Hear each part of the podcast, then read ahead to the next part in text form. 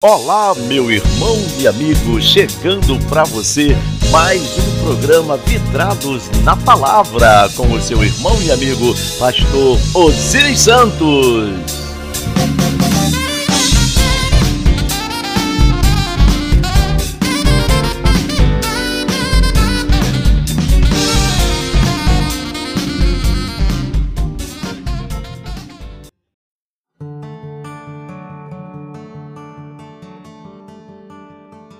Olá, queridos ouvintes, eu sou o pastor Osiris Santos e esse é o nosso podcast Vidrados na Palavra. E o nosso tema de hoje é salvação. E o título da nossa reflexão é Deixe Jesus entrar em sua vida. E a nossa convidada de hoje é a nossa irmã Ariane Lima no capítulo 19, versículo 38, na primeira parte do Evangelho de Lucas, diz assim: Bendito é o Rei que vem em nome do Senhor. Jesus está chegando ao ponto máximo do seu ministério aqui na terra. E este ponto máximo começa pela sua entrada em Jerusalém, que é bem conhecida como a entrada triunfal de Jesus em Jerusalém. E era exatamente ali em Jerusalém, um lugar onde Jesus seria humilhado, maltratado, traído, rejeitado pelos seus e finalmente crucificado, levando sobre si os nossos pecados, pagando assim um preço que nós definitivamente nunca poderíamos pagar.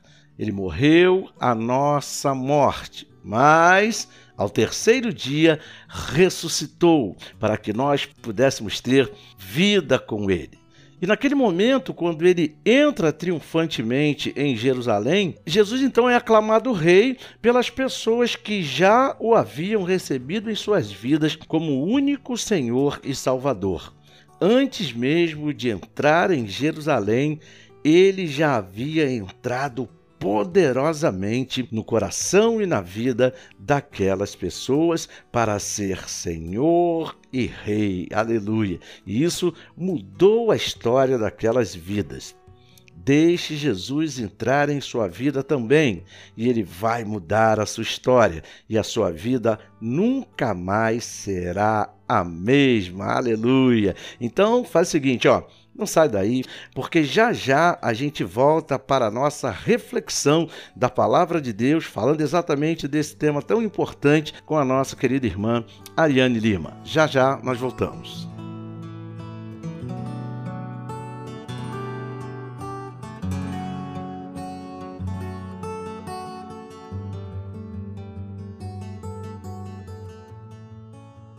Estamos apresentando o programa Vidrados na Palavra. Apresentação: Pastor Osiris Santos. Não saia daí, voltamos já.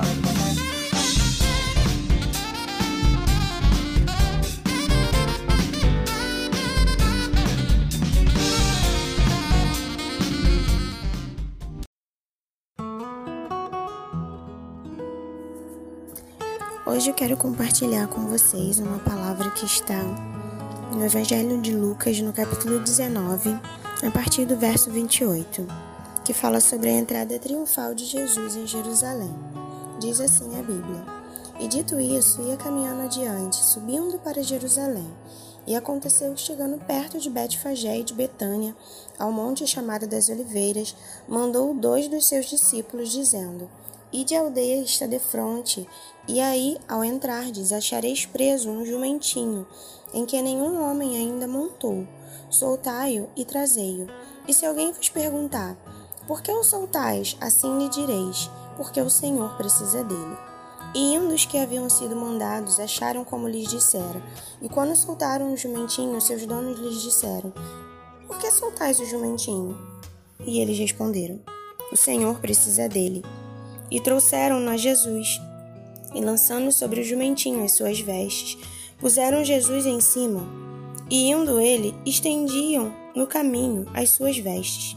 E quando já chegava perto da descida do Monte das Oliveiras, toda a multidão dos discípulos, regozijando-se, começou a dar louvores a Deus em alta voz por todas as maravilhas que tinham visto, dizendo: Bendito o Rei que vem em nome do Senhor paz no céu e glória nas alturas. E disseram-lhe dentre a multidão alguns dos fariseus: Mestre, repreende os teus discípulos. E respondendo ele, disse-lhes: Digo-vos que, Se estes se calarem, as próprias pedras clamarão. E quando ia chegando, vendo a cidade, chorou sobre ela e dizendo: Ah, se tu conhecesses também, ao menos neste teu dia, o que a tua paz pertence. Mas agora isso está encoberto aos teus olhos, porque dias virão sobre ti em que os teus inimigos te cercarão de trincheiras e te sitiarão e te estreitarão de todas as bandas e te derribarão a ti e a teus filhos que dentro de ti estiverem e não deixarão em ti pedra sobre pedra, pois que não conheceste o tempo da tua visitação. Então, baseado nesse texto, eu gostaria de refletir com vocês o seguinte. Então, como foi a entrada de Jesus em Jerusalém, nós acabamos de ver o título para isso é A Entrada Triunfal de Jesus em Jerusalém. Talvez não seja muito lógico esse triunfo, né? Porque ele foi rejeitado pela cidade. Mas de fato foi uma entrada triunfal. E eu gostaria de analisar algumas coisas importantes. Então, para começar, Jerusalém foi o lugar onde Jesus morreu e ele estava indo para lá justamente para isso, para se entregar à morte, para fazer a vontade do Pai, para salvar a nossa vida, né? Para estabelecer a nova aliança, o novo pacto pelo seu sangue. E aí, quando ele está indo para Jerusalém, a primeira coisa que Jesus faz antes de entrar propriamente na cidade é enviar na frente dele dois discípulos seus, para que eles pudessem pegar emprestado um jumentinho que seria o meio de transporte pelo qual Jesus iria entrar em Jerusalém. Esse jumentinho tinha dono, era um jumentinho emprestado, porém um jumentinho novo que nunca tinha usado, tinha sido usado por ninguém, e foi preparado justamente para esse momento. Né? Com certeza isso já devia ter sido combinado antes, mas nós não temos detalhes sobre isso na Bíblia. Mas o fato é que Jesus disse aos seus discípulos exatamente como eles achariam o jumentinho e exatamente o que eles diriam aos donos do jumentinho se eles perguntassem o porquê que os discípulos estavam desamarrando o jumentinho para levar ele até Jesus. Então, que aconteceu? Esses dois discípulos obedeceram a ordem de Jesus de irem até a aldeia, e quando eles chegaram na aldeia, eles encontraram tudo exatamente como Jesus havia dito. E logo sabiam exatamente o que teriam que fazer, porque eles foram orientados por Jesus com clareza. E hoje, hoje, nós, como discípulos, precisamos obedecer a orientação de Jesus. Jesus continua orientando com clareza, com riqueza de detalhes, como ele fez com seus dois discípulos? Com certeza. Como que nós recebemos hoje a orientação de Cristo através do seu Espírito que está conosco e que habita dentro de nós? O Espírito Santo também continua nos orientando com clareza, com exatidão, com muita segurança, com riqueza de detalhes. Isso ele comunica ao nosso espírito. Então é seguro confiar nas orientações do Espírito Santo, porque quando nós fazemos exatamente como ele nos orienta, não tem como dar errado. Assim como deu certo com aqueles dois discípulos nesta missão que Jesus os enviou. Mas como nós recebemos as orientações do Espírito Santo? No nosso espírito, né? Não é na nossa mente, não é na nossa cabeça, é no nosso íntimo, no nosso coração, no nosso espírito. E para que a gente consiga captar as orientações do Espírito Santo, importa que nossa mente esteja atenta a ele e não cheia das nossas próprias preocupações. Então, por isso é tão importante lançar sobre o Senhor todas as nossas preocupações e todas as nossas ansiedades, para que nós possamos estar com a nossa mente livre para captar o que o nosso espírito está recebendo através do Espírito Santo, para que assim nós possamos estar espiritualmente atentos para receber a direção e saber o que fazer, obedecer, assim como aqueles discípulos fizeram. Se fizermos dessa forma, tudo acontecerá conforme o Senhor disse, e ele nos garantirá, assim como ele garantiu aqueles dois discípulos. Então importa a nós fazer a vontade do Senhor. Uma coisa importante que nós podemos é, ressaltar nesse, nesse texto é que nós precisamos preparar a entrada de Jesus na vida das pessoas. Assim como aqueles discípulos tiveram uma participação importantíssima na entrada triunfal de Jesus em Jerusalém, nós hoje, como seus discípulos, também temos uma participação importantíssima na entrada de Jesus na vida das pessoas. Então, existe uma parte que é nossa, que deve ser feita por nós. Que aí na frente de Jesus pegar o jumentinho novo, trazê-lo para que Cristo entre com louvores nos corações que estão abertos para ele. É claro que literalmente nós não vamos pegar nenhum jumentinho para fazer Jesus sentar, mas isso indica para nós que a nossa parte é fazer aquilo que o Espírito Santo está nos orientando a fazer, assim como a parte daqueles discípulos foi fazer o que Jesus estava orientando eles a fazer. Então nós precisamos estar atentos às orientações do Espírito Santo para sabermos como facilitarmos a entrada de Jesus na vida das pessoas, porque esse tem que ser o nosso objetivo, essa é a nossa missão. Quem abraça Jesus, abraça também a sua missão. Aquele jumentinho era novo, ninguém havia montado nele ainda. Ele foi preparado e separado especialmente para esse propósito. Então, algo que nós podemos aprender é que Jesus é digno do melhor, é digno daquilo que é novo, daquilo que é inédito, daquilo que é santo, daquilo que é especial, daquilo que é separado. Então os discípulos forram as suas próprias vestes no jumentinho e ajudam Jesus a se sentar sobre ele. E aí continuam seu destino para Jerusalém. Então nós podemos perceber o quanto a participação dos discípulos foi importante. E isso nos serve de ensino, porque Jesus espera a nossa cooperação para que sua entrada seja triunfal na vida das pessoas também. Então, como eu já disse, a nossa parte precisa ser feita, porque Jesus não faz nada sozinho, sem nós, sem os seus discípulos, sem a sua igreja. Nós completamos Cristo e Cristo nos completa. Então, a nossa parte nós precisamos fazer. Nós precisamos lançar as nossas vestes, nós precisamos entregar a nossa vida a esse propósito maior é o propósito de salvação de Jesus sobre a humanidade e não os nossos próprios sonhos ou desejos egoístas. E eu acho, eu acho não, na verdade é nisso que nós estamos nos perdendo ao longo do tempo. Estamos tão focados em nós mesmos, em nossa própria vida, nos nossos sonhos, nos nossos desejos egoístas, que nós não estamos nos apercebendo que nós não estamos fazendo a nossa parte para que Jesus entre no coração das pessoas, entre na vida das pessoas. Então, que nós possamos ter esse despertamento e, em nome de Jesus, fazer a nossa parte, ajudar Jesus a sentar no jumentinho para que ele entre com triunfo na vida das pessoas. E pode ser até uma loucura pensar, ah, eu ajudar Jesus, mas Jesus é soberano, ele é o Todo-Poderoso. Sim, de fato ele é. Só que sim, nós precisamos ajudar Jesus, porque a Bíblia diz que nós somos cooperadores de Deus. Então, quem coopera é, aju é ajudante, ajuda. Então, se nós somos cooperadores de Deus, existe uma parte que nós precisamos fazer para que Deus possa então fazer a parte dele com louvor. E aí os discípulos não só colocaram as suas vestes sobre o jumentinho, como eles também estenderam as suas vestes pelo chão, formando uma espécie de tapete triunfal em sinal de honra a Jesus. E aí nós podemos nos perguntar: será que hoje, como discípulos, será que nós temos estendido as nossas vestes diante do Rei em reconhecimento e honra àquele que vem em nome do Senhor? E além disso, quando chegaram na cidade, uma multidão de discípulos, quando eles iam chegando, começou a louvar e glorificar a Jesus, fazendo o rei, pois eles começaram a se lembrar de todas as coisas maravilhosas que tinham visto ele fazer enquanto ficou entre eles. E os fariseus que estavam juntos, alguns fariseus, se incomodaram com os louvores e queriam que Jesus mandasse os seus discípulos se calarem. Porém, Jesus disse que se os seus discípulos se calassem, as próprias pedras clamariam. Isso se aplica perfeitamente a nós hoje. Será que hoje nós estamos dando louvores a Deus em alta voz por tudo que temos visto Ele fazer? Ou será que estamos calados e ainda incomodados com aqueles que louvam? Será que a nossa postura é a dos discípulos que louvaram dizendo: Bendito Rei que vem em nome do Senhor? Ou será que a nossa postura é como a dos fariseus que disseram: Mestre, repreende os teus discípulos? Então, que nós possamos nos atentar para isso, porque o fato é que se nós nos calarmos como os discípulos, as pedras clamarão hoje também em nosso lugar.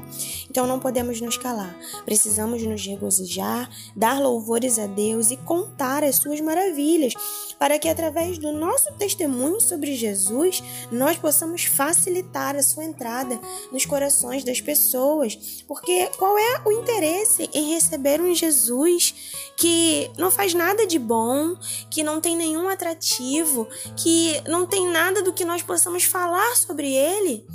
Então nós precisamos testemunhar Jesus para as pessoas, testemunhar o que Jesus tem feito na nossa própria vida. Eis aí a importância de termos um relacionamento com Jesus diário, de termos o que falar, de termos o que contar, de termos o que dizer sobre ele.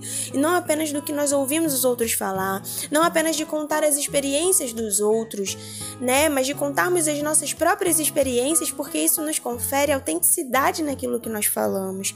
Então, não podemos nos calar. E quando Jesus entra em Jerusalém, ele chora pela cidade pois a cidade de Jerusalém não o recebeu. Ela estava cega espiritualmente e deixou passar a oportunidade da sua salvação. Então aí já entra a parte que cabe às pessoas, né, receberem ou não o Salvador, mas a nossa parte como discípulos nós precisamos fazer. Não é porque a gente talvez suponha ou ache que as pessoas não vão receber e não vão aceitar a Jesus que nós não podemos, que nós não devemos fazer a nossa parte. Isso seria dar desculpas. Isso seria pegar a mina, guardar num lenço e enterrar. Não, Jesus não quer que nós façamos isso. Nós precisamos investir nas pessoas, nós precisamos acreditar nas pessoas. E além disso, hoje nós temos o Espírito Santo, que é aquele que convence o homem do pecado, do justi da justiça e do juízo de Deus. Então nós precisamos fazer a nossa parte como discípulos. Então qual é a nossa parte? Como discípulos na entrada triunfal de Jesus na vida das pessoas. Primeiro, ser um instrumento de Deus para que essa entrada aconteça. Então, nós precisamos nos colocar à disposição de Jesus para ele fazer o que ele pediu. Então, obedecer às suas orientações, obedecer à orientação do Espírito Santo nos detalhes, fazendo com que a nossa mente fique livre para receber o impulso do nosso espírito através do Espírito Santo preparar o caminho, o jumentinho e estender as nossas próprias vestes, ou seja, entregar a nossa própria vida diante dele e à disposição dele para uma missão maior. E nos regozijarmos e darmos louvores a Deus em alta voz, ou seja, testemunhar tudo o que ele já fez nas nossas próprias vidas. Não podemos nos calar diante disso. E a decisão de cada um é individual mas a nossa parte nós precisamos fazer, porque este é o tempo aceitável do Senhor. E Ele nos incumbiu dessa missão, Ele nos confiou essa mina que é a mensagem do Evangelho. E nós precisamos render para o Senhor, nós precisamos frutificar, nós precisamos dar resultados para que o nome dele seja glorificado e para que mais e mais e mais pessoas possam conhecer esse Jesus. E o versículo que eu quero deixar para a nossa memorização nesta manhã manhã é Lucas 19:40. E respondendo ele disse-lhes: Digo-vos que, se estes se calarem, as próprias pedras clamarão. Eu não quero que as pedras clamem em meu lugar. Eu quero continuar clamando, continuar me regozijando, continuar declarando que Jesus é Rei e que bendito o Rei que vem em nome do Senhor. Paz no céu e glória nas alturas.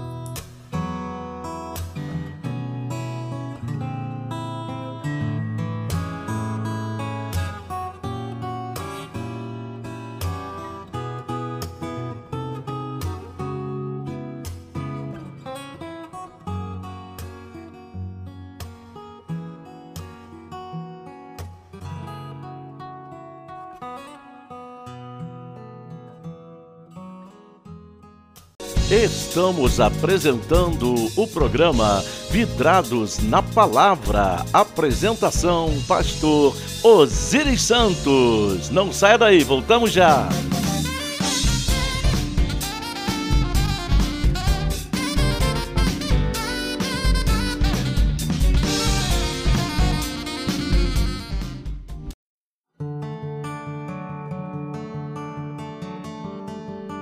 Bem, queridos ouvintes, chegou então aquele momento muito especial, que é o momento da nossa oração. Eu quero orar por você neste momento. Senhor, meu Deus e meu Pai, em nome de Jesus, eu quero, Senhor, te agradecer por estas vidas que estiveram conosco até aqui, Pai, neste momento. Eu as coloco diante do Senhor e peço, meu Deus, que assim como o Senhor entrou triunfantemente em Jerusalém e aquelas pessoas o aclamaram por já terem te recebido como único e suficiente Salvador de suas vidas, vidas e o Senhor entrou poderosamente na vida e no coração daquelas pessoas.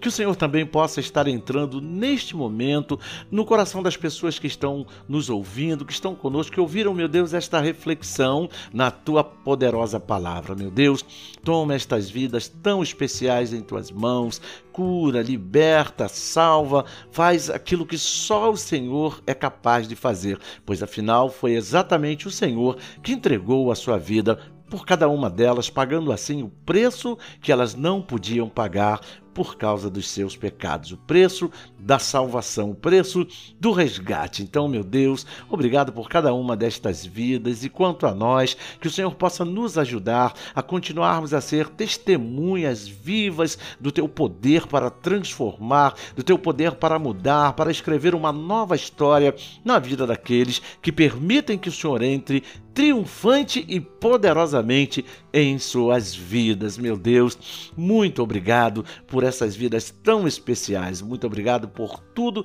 que o Senhor tem feito e pelo que eu acredito que o Senhor ainda há de fazer em cada uma destas vidas. Damos a Ti a honra, a glória e o louvor que somente a Ti são devidos e fazemos isso em nome por amor de Jesus Cristo.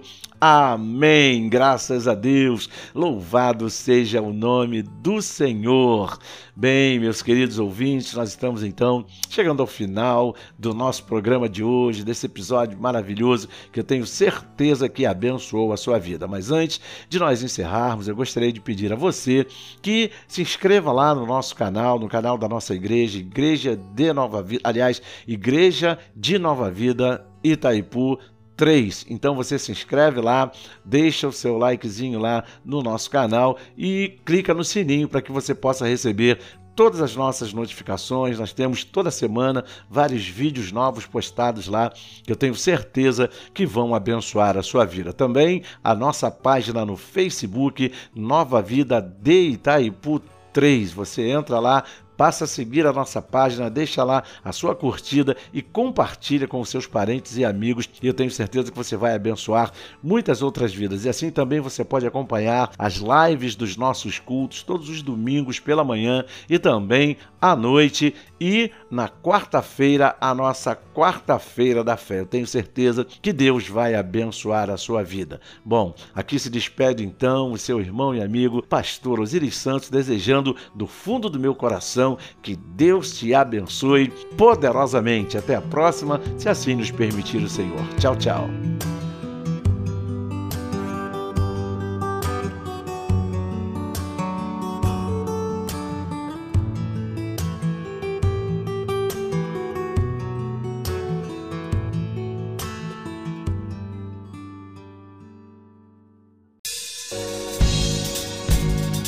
Bem, queridos, estamos encerrando o nosso episódio de hoje. Foi muito bom estar com você. Obrigado pela sua audiência e até o próximo podcast Vidrados na Palavra. Tchau, tchau.